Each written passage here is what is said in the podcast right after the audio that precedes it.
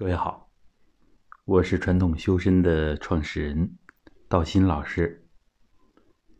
今天我们来讨论一个话题，就是关于营养、关于饮食，我们是不是一定要完全照搬西方？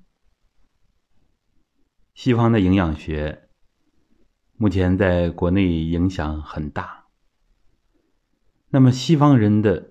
饮食习惯，其实我们按照常理来说，有跟我们东方人相通的地方，还有很多水土不服的地方。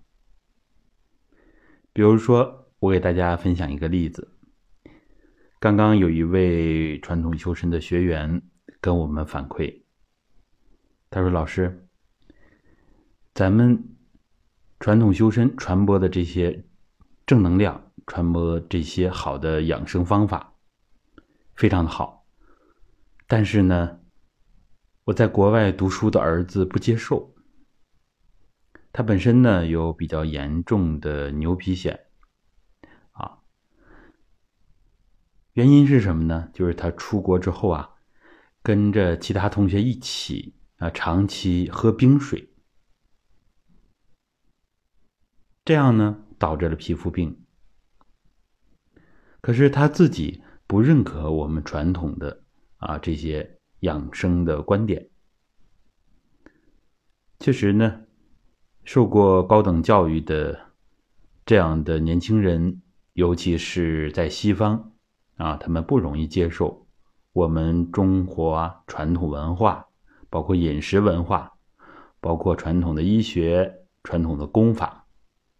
传统功法呢，他们是更不接受的。那么他自己就要饱受这个皮肤病的折磨，我们也是暂时没有办法啊，只能是他的母亲自己有更大的变化之后，有可能会影响到孩子。但实际上，在欧美，中医的疗法，呃，甚至比国内还要认可中医的。针灸、推拿、按摩，就比如在奥运的赛场上，我们经常能看到西方运动员，尤其是游泳运动员身上的火罐拔火罐的这个印儿，是吧？这个印记说明他们在这个水在寒湿这样的环境当中时间久了，体内难免有寒湿啊，所以要用我们东方的方法。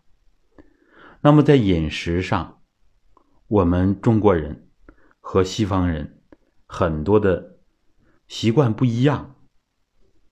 这里有历史的原因，也有民族的差异。比如说，以前有的人就效仿西方那样不坐月子，可能很多人就会有问题。那他们说西方人不坐月子呀？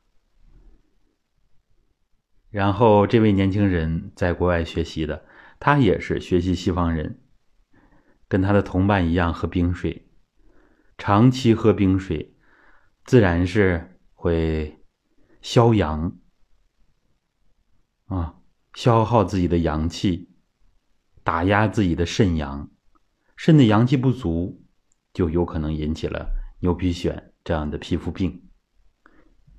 那么。有的朋友可能会说，这个皮肤病它是血热啊。实际上，我看到过有的专业的中医啊讲过这个问题。他说，血热呢是表面的现象，啊，很可能它是肾阳不足啊，肾和肺的宣泄功能受到了障碍，所以才在皮肤上形成了问题。那么具体的中医辨证，呃，比较复杂，我们可以不去讨论。我们就是从人的自我免疫力的平衡啊这方面来看，它一定是把内环境破坏了。所以西方人爱喝凉啤酒，那么我们中国人往往受不了。所以这几十年啊，在我们国内呢。就有很多啤酒肚的出现，跟啤酒本身的寒湿有关系，跟这个冰镇的啤酒也有关系。那么，为什么西方人行，我们不行？这里呢，既有遗传基因它的差异，啊，有生活起居的差异，饮食结构不同，那么体质其实就差别比较大。啊，东方人和西方人的意识状态区别也很大，性格呀，啊，各个方面。西方人呢，就偏外放，是吧？偏开朗。那么东方人呢，偏内敛，啊，偏保守一点。所以啊，西方人他本身性格就属阳，所以他加上饮食啊，呃，热性的食物多，所以他可以用一些冰的、凉的食物啊，包括水来中和。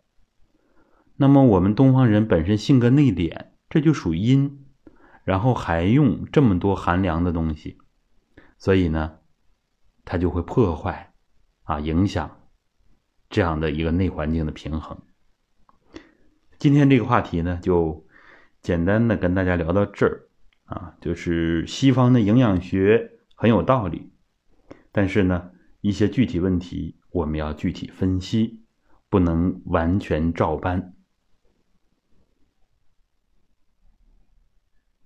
好，我们今天就分享到这儿。